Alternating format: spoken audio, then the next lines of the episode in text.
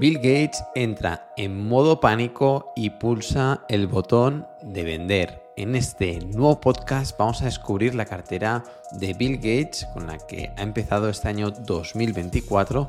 Veremos las ventas que ha realizado que han sido muy importantes y veremos cuál es el conjunto de su cartera tanto vía Bill and Melinda Gates Foundation como vía Cascade Investment, que es una sociedad que tiene de inversión, es decir, vía su fundación y vía la sociedad limitada con la que también invierte. Y luego al final hablaremos también de dos grandes inversores, referencia uno de ellos para Charlie Munger, un inversor con el que Charlie Munger invirtió cerca de 88 millones de dólares de su familia a principios de los años 2000 y que actualmente estos 88 millones se han multiplicado por cuatro o cinco veces, según afirmaciones de Charlie Munger el año pasado en The Financial Times. Así que al final de este podcast vamos a descubrir estos dos grandes inversores, uno confianza de la familia de Munger y otro gran inversor que desde V nos gusta mucho, ya que es un inversor que sigue en cierta manera el estilo de inversión de Charlie Munger.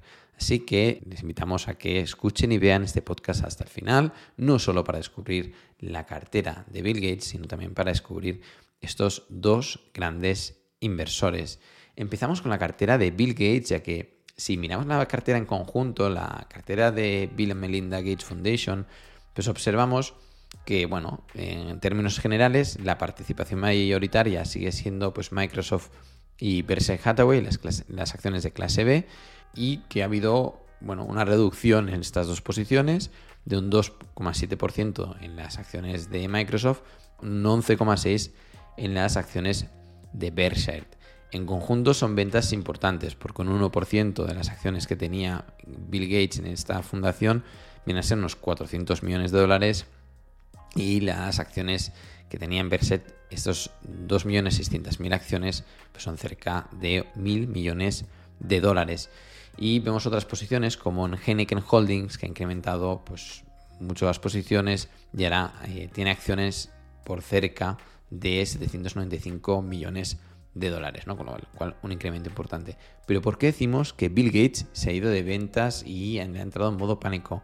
Porque si miramos en la actividad del último trimestre de 2023, Gates ha reducido, y esto es importante, el 100% de la posición que tenía en Apple, ha reducido el 100% de las acciones que tenía en Meta, es decir, en Facebook, en, en Adobe, en Amgen, en Amazon, en Broadcom, en Cisco, en CVS, en Google, en Chevron, es decir, en muchísimas compañías eh, que tenía en cartera, ha vendido la totalidad de las acciones. No eran posiciones principales de la cartera, pero bueno, son ventas del 100%, con lo cual ha generado muchísima caja y hará que ver qué va a hacer durante los próximos trimestres Gates. Sí que es cierto que eh, las large cap, las empresas de mayor capitalización bursátil, durante los últimos meses pues acumulan subidas muy importantes y con lo cual es posible que a corto plazo haya una corrección. Pero como inversores de largo plazo no tiene demasiado sentido ir comprando y vendiendo acciones de un trimestre a otro. Sin embargo, esto es lo que ha hecho Bill Gates, nos sorprende mucho y no sabemos qué hay detrás de esta operativa. Si vamos a ver eh, su otra vía de inversión, que es Cascade Investments, Vamos a ver cuáles son sus posiciones principales y así entender un poco más el conjunto de la cartera, porque eh, no es muy conocida esta vía de inversión de Gates, pero es una posición importante. Es decir, si en, en Bill y Melinda Gates tienen cerca de unos 40 mil millones de dólares, en Cascade Investments tiene cerca de 30.000. Es decir, es una sociedad que utiliza para invertir importante, ¿no? Y en Cascade Investments no ha realizado tantos movimientos y en Republic Services, que es su posición principal, que tiene 45% del portfolio en esta compañía y tiene el 34,9% de las acciones en circulación de esta compañía, no ha realizado ningún movimiento. Es decir, ni ha comprado ni ha vendido acciones.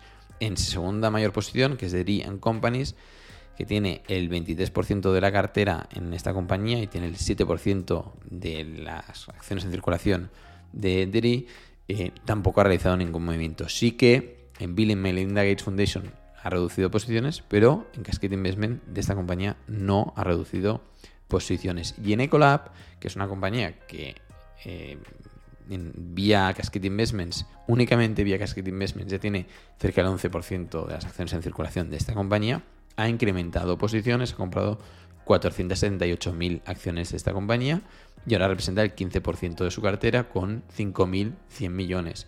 Fíjense las cifras, ¿eh? en Republic Services tiene eh, acciones por valor de cerca de 15.000 millones, en Deri acciones por valor de 7.600 millones y en Ecolab acciones por valor de 5.000 millones. Es decir, son posiciones muy importantes, bastante concentradas vía este canal.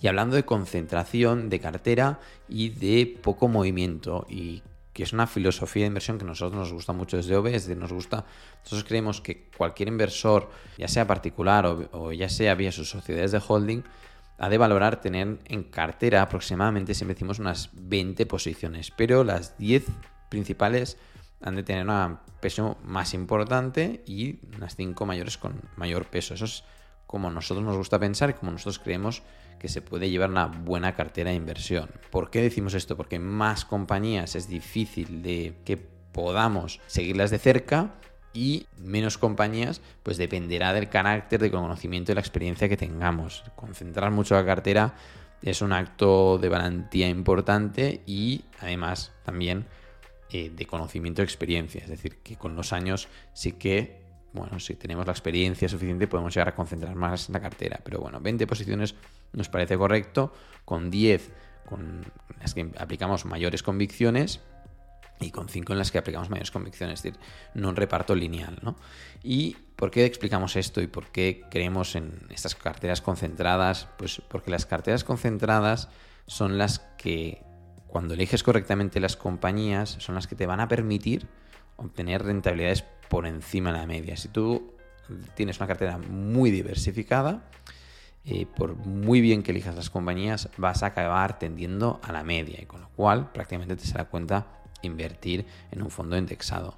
Pero si quieres batir al mercado y obtener rentabilidades superiores a la media y con lo cual pues incrementar tu patrimonio más rápido, sí o sí has de pasar por la concentración de cartera en empresas en las que tengas elevadas convicciones. Y por elevadas convicciones, las que tiene el señor Lilu, persona de confianza para Charlie Manger y su familia, en la que Manger invirtió 88 millones de dólares y estos 88 millones de dólares de principios de los años 2000 ahora mismo tienen un valor de 400 o 500 millones de dólares. Lilu gestiona cerca de 2.000 millones de dólares, del cual el 25% aproximadamente es de la familia de Manger, una persona de gran confianza para Manger y con lo cual, en cierta manera, es una persona que validada por Charlie Manger y cuya filosofía de inversión se ve claramente como es del mismo estilo que Charlie Manger, ¿no? Muy pocas compañías en cartera, muy concentrada en empresas en las que tiene elevadas convicciones. ¿Qué tiene ahora mismo eh, Lilu en cartera? Pues cerca del 40% de la cartera, el 38% de la cartera lo tiene en Alphabet. Tiene el 20% en las acciones de clase C y el 17,25% en las, en las acciones de clase A. sumamos las dos posiciones de Alphabet, suman este 38%, con lo cual en Alphabet es su principal posición, cerca del 40% de la, de la cartera en una única compañía. Y luego la siguiente posición sería Bank of America, con este cerca del 30%, un 29%. Y luego Berkshire, que tiene un 15%. Luego East West Bancorp, que tiene cerca de un 9,7%, y luego Apple, que tiene un 7%. ¿Y qué ha hecho durante los últimos trimestres?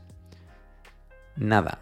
Ni ha comprado ni ha vendido acciones. Es decir, en el segundo trimestre de 2023 compró más acciones de East West Bancorp y vendió el 100% de Micron Technology, pero durante el tercer, cuarto trimestre de 2023, Lilu no ha hecho nada, ni ha comprado ni ha vendido acciones.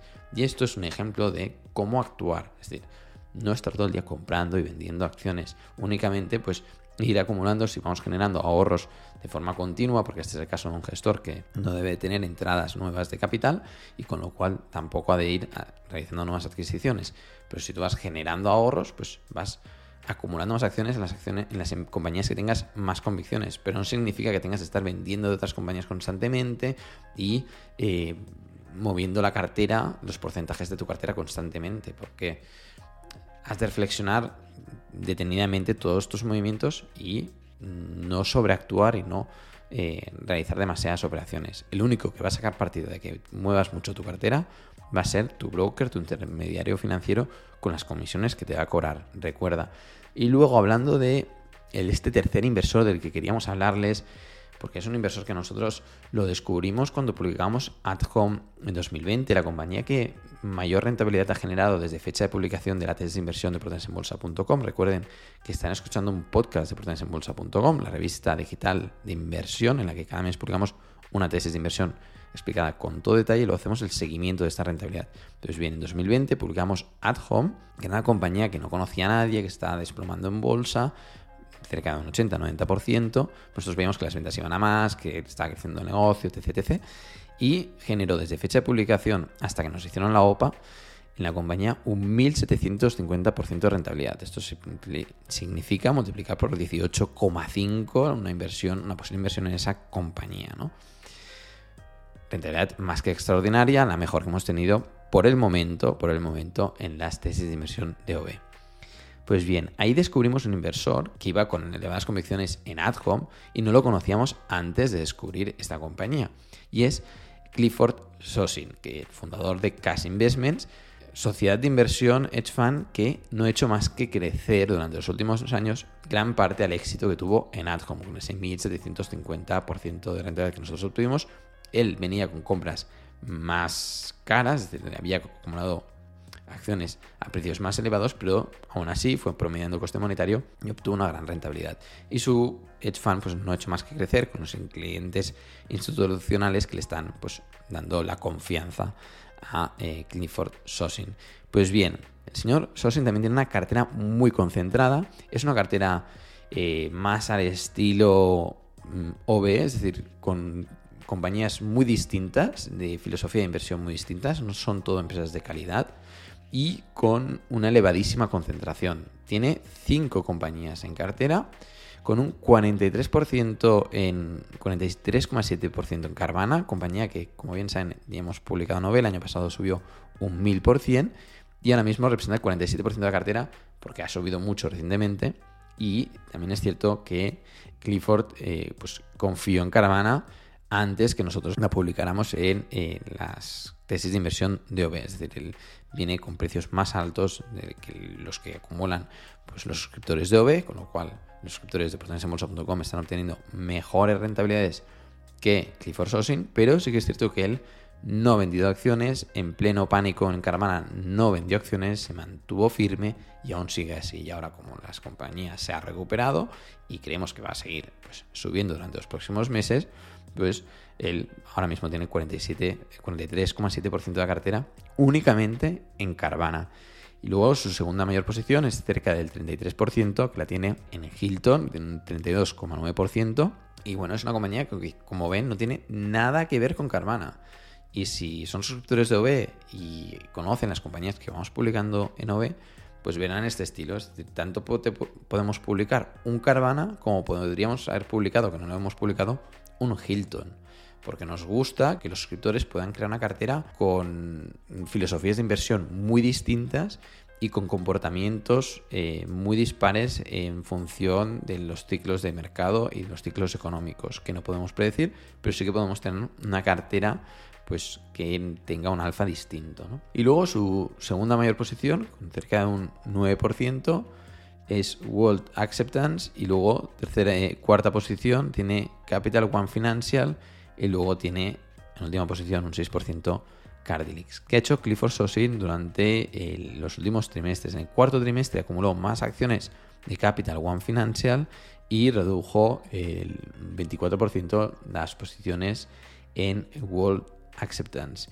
Si vamos a Capital One Financial, es una compañía banco mediano de Estados Unidos, es curioso porque muchos inversores de valor o inversores de éxito conocidos en todo el mundo están invirtiendo en esta compañía.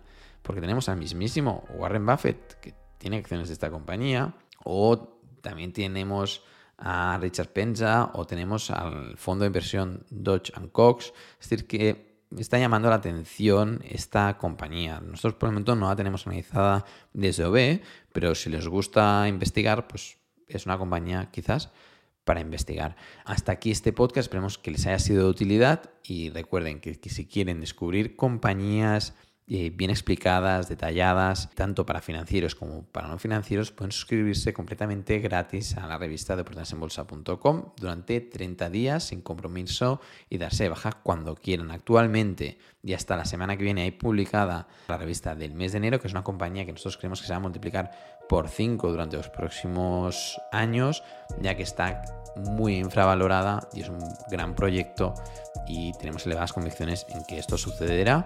Eh, miren las rentabilidades que hemos obtenido en oportunidadesenbolsa.com y verán que hemos publicado muchas tesis de inversión con grandiosas rentabilidades y que nuestros suscriptores pues, están muy contentos, nos están dando una calificación de 4,7 sobre 5 estrellas y que la semana que viene vamos a publicar una compañía que lejos de lo que ha hecho el mercado lleva una corrección importante y es una empresa eh, de lujo pero escalable, un concepto muy pero muy interesante.